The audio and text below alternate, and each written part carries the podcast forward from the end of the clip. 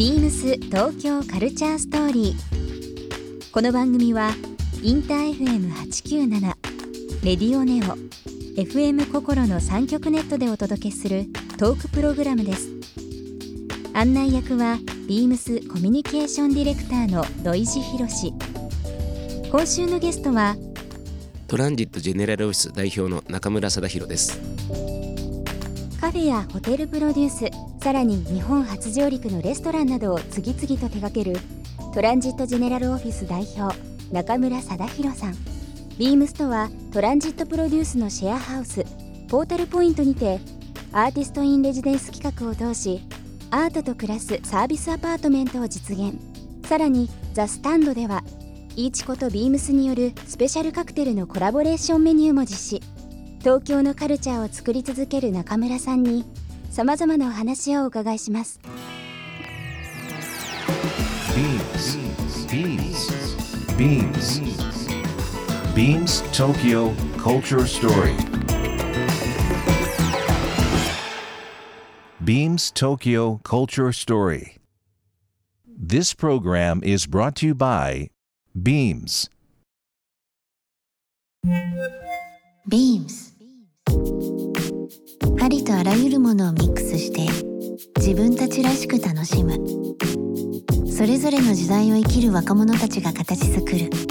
東京のカルチャー。ワクワクするものやこと。そのそばにはきっといつもビームスがいる。ハッピーな未来を作りたい。東京のカルチャーは世界で一番面白い。東京カルチャーストーリー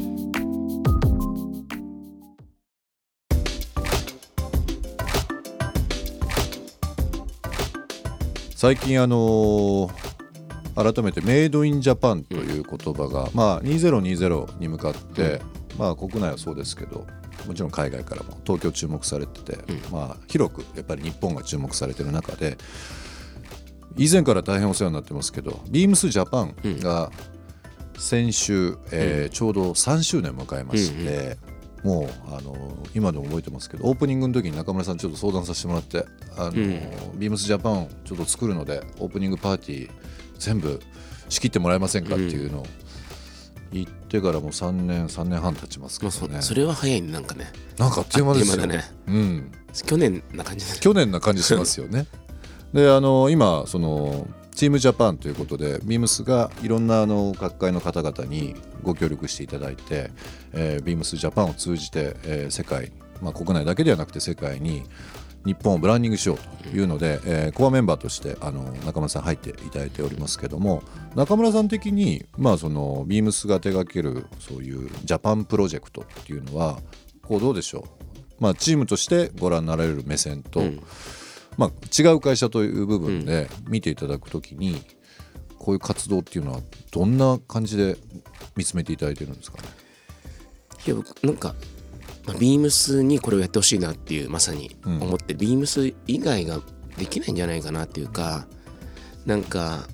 僕結構いろんな雑誌とかにクールジャパンっていうのが僕がいろんなの呼ばれるんですけど、やっぱクールジャパンってオタクとか、うん。匠の世界が多くて、ん広く浅くの僕って結構お話が盛り上がらないんですよ。でもなんか呼ばれちゃうんで行くんですけど、うん。なんかすごい海外行ってる僕らからすると国別っていう見方をしなくなっちゃってて確かにそうです。都市別なんですよ。うんうん。スペインに行きたいんじゃなくてサンセバスチャンに行きたいとか、うんストックホルムとか、あまあ、コペンハーゲンとか、もちろんポートランド行きたいとか、ニューヨークもちろん、シドニー、東京メイドイン USA っていうのがちょっとこう古いイメージ、広いですよね。うんそう広広すぎちゃって、だったらポートランドから来たクラフトビールとか、ニューヨークから来たスイーツとかアメリカから来たケーキとか言われても、っていうのあるじゃないですか。なんでそういう都市別の時代でイケてる雑誌とかも見れば見るほど国別ランキングっていうよりも都市別ランキング、住みたい街ランキングとかそういうの多いですそういう時代の中で、うんクールジャパンっていうのはもちろん大切なんだけど、くあのクールジャパンの話をしてるんじゃないんだけど、なんで僕はホット東京って言って、ん。東京を盛り上げることが、うん。僕の中で日本に貢献できることかなと思う、うん。強みなんで、はい。そういうのをやってる中で、うん。何かっていうと日本ジャパンっていうとオタクとか匠の世界じゃなくて、うん。もっと今度は細かくあって、うん。国別じゃなくて都市別でね。で国だっても国だったら本当にいろんな国の見方があって、うんうん。アイテム別なんですよ、うんアイテムっていうかカテゴリー別に。はい。でそういった意味ではありとあらゆることに精通してありとあらゆる人が会社がやっぱジャパンっていう旗を振ってうん。やらないと、ん。何かとんちんかんな感じの伝わり方をしちゃうなるほど。っていう意味では、うんうん。それを全部ありとあらゆるところにうん。オープンマインドでそれに精通したプロがいて本当にこう世界から日本も見ている会社って言ったら僕の中でビームスしかなくて。だからビームスがチームジャパンビームスジャパンっていうことにはな何の違和感もないし 僕もできないし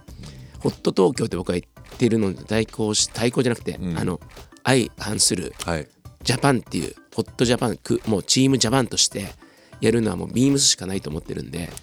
もうまさにビームスがやるべき仕事かなと思ってで僕なんかは、まあ、そこまで広くはい。できないんでちょっとこう国都市別な感じで攻めようかなと思って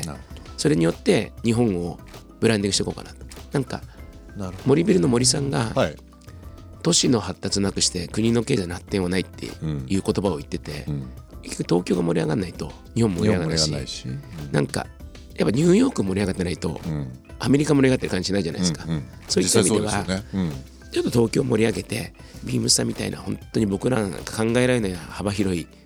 大きな会社で大きな才能、大少ない才能がある人たちがうん。日本を引っ張ってくれるといいなと。なるほど。いう感じでそこにちょっと一ジャンルで加わればいいかなと思ってるんですけど。いや本当に今のご意見あの私どもも考えてて、まあ、もちろんあのこの番組も東京カルチャーストーリーということで、まあ、東京の、ね文化文化を発信していこうという部分なんですけど、この放送名古屋、えーあと大阪、東海地区関西地区もそうですし、まあ、ラジコで聞いていただいてて、全国の方にも聞いていただけるんですけどあの2020があるから東京がどうこうではなくて、本当に中村さんおっしゃってたそのアンテナの張り方が多分東京も福岡も、んまた大阪名古屋も全然多分違うと思うので、あくまでも東京という部分を中心に全国の視野を見た時に、いいとこと、もっともっとこういうことできるっていうのは地方を見ながらできると思うんですよ。ただまあ本当にあの都市が元気になれば、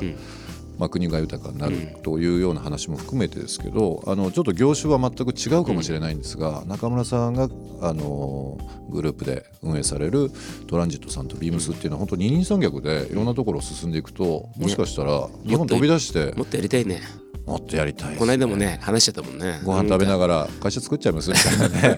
代表同士が喋っててやりたいよね、一応握手はしたからね。でも本当にあのまあケータリングとかもそうですけど最近例えばまあ、一昨年からご一緒させていただいてますけど、えー愛媛県松山の道後温泉の道後温泉アートというアートイベントにご一緒させていただいたりあとはまあこれはあのトランジットさん独自ですけど、あの原美の新幹線、うんうん。上越新幹線ですね、真っ黒の新幹線、あれすごか稲ったですね。川美香さんのねちょっと写真稲川美香さんの。長岡の花火大会をちょっと取り付けてて、はい。まあ、それの写真を使わせてもらってるんで、ああいうもう普通じゃ考えられない場所に何かこう表現される、特に新幹線とかっていうのはすごかったですよ。インパクトとしては。でうちだ以外だとやらないかもね。な なんとも思わなかった。今言われるとね。あとはあの NHK のね「あまちゃんで」あのすごく有名になりましたけど南三陸の,、あの電車のプロデュースもされてましたよね。社食あ社食じゃないあのレストラン列車。レストラン列列車でしたね。ああいうのってもう直感で決めるんですか、あこれやろう。あまあやろうは直感だけど、その後みんなで、まあ、何を、まあ、基本的に僕らチームチーム作りが大好きなんで、まあ、どういう人たちを巻き込んでどうやって影響力あるプロジェクトにしていこうかっていうことをまず、それは結構慎重に考えるんですけど。実際その皆がこうアウトプット力を高めて、実際そこに何かあの重きを置いてるというっていうのはすごく伝わりますよね。なんかブランド引っ張ってくるだけではなくて、それをどういうふうに発信していくか、広げていくかっていうのはねなんか全員が、まあ、経営者っていうのもあれですけど、全員が PR でもあるし、経営的な考えを持ってるチームっていうのがトランジットさんのすごく強みというか凄みだなと思いますけどね。まあなんか個々が頑張ってそれがチームで頑張ってうん。プロジェクトごとにくっついたり離れたりみんなしてるんで。ビームス東京カルチャーストーリー。番組では皆様からのメッセージをお待ちしています。メールアドレスは beams897 アットマークインター FM.jp ツイッターはハッシュタグ beams897 ハッシュタグビームス東京カルチャーストーリーをつけてつぶやいてください。またもう一度お聞きになりたい方はラジコラジオクラウドでチェックできます。